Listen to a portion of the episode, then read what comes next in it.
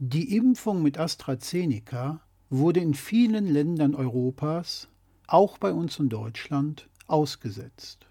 Hier ein paar Zahlen und Fakten dazu. AstraZeneca wurde in Deutschland bislang 1,6 Millionen Mal verimpft. In dieser Zeit kam es in sieben Fällen zu einer Hirnvenenthrombose. Das entspricht 0,00044 Prozent. Zum Vergleich. Sinusvenenthrombosen treten allgemein etwa einmal pro 100.000 Einwohner und Jahr auf. Das heißt, die jährliche Inzidenz liegt bei rund 1 auf 100.000. Das entspricht 0,01 Prozent. Hierzu sagte Live Erik Sander, Leiter der Forschungsgruppe für Infektionsimmunologie und Impfstoffforschung der Charité Berlin, wenn man sich anguckt, wie viele Thrombosen sind eigentlich aufgetreten unter den Geimpften, und vergleicht man das mit der Normalbevölkerung, die ungeimpft ist, dann sind das gleich viele. Ein weiterer Vergleich.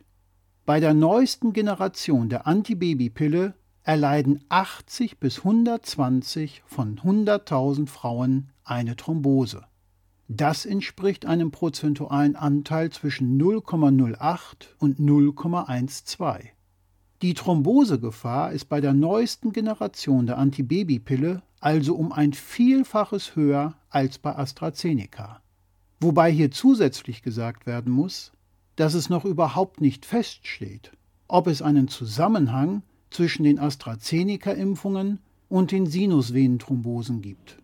Bei der Antibabypille ist der Zusammenhang hingegen eindeutig. Trotzdem kommt niemand auf die Idee, die neueste Generation der Antibabypille vom Markt zu nehmen. Kommen wir zur Wirkung von AstraZeneca. Nach der ersten Impfung ist eine Wirksamkeit von 76 Prozent erreicht. Nach der zweiten Dosis steigt diese auf 82 Prozent. Vier Wochen nach der ersten Impfung geht das Risiko der Geimpften, wegen einer Corona-Infektion ins Krankenhaus zu müssen, auf 94 Prozent zurück. Bei dem Impfstoff von BioNTech Pfizer sinkt dieses Risiko hingegen nur auf 85 Prozent. Gegen die britische Mutation B117 hat AstraZeneca eine Wirkung von 75 Prozent. In der letzten Saison hatte die jährliche Grippeimpfung zum Beispiel bei älteren Menschen gerade einmal eine Wirksamkeit von 41 bis 63 Prozent. Trotzdem ist der Grippeimpfstoff im Vergleich zu AstraZeneca nicht stigmatisiert. Vergleichen wir die Nebenwirkungen der bisher zugelassenen Corona-Impfstoffe. Laut des Paul-Ehrlich-Instituts kam es bei 0,02 Prozent der AstraZeneca-Geimpften zu schwerwiegenden Impfreaktionen. Bei BioNTech waren es 0,03 Prozent, bei Moderna 0,06 Prozent. Somit hatten die Menschen, welche mit AstraZeneca geimpft wurden, die wenigsten schwerwiegenden Reaktionen zu beklagen. Bei diesen Zahlen sollte es Freiwilligen unbedingt weiterhin möglich sein, sich mit AstraZeneca impfen zu lassen.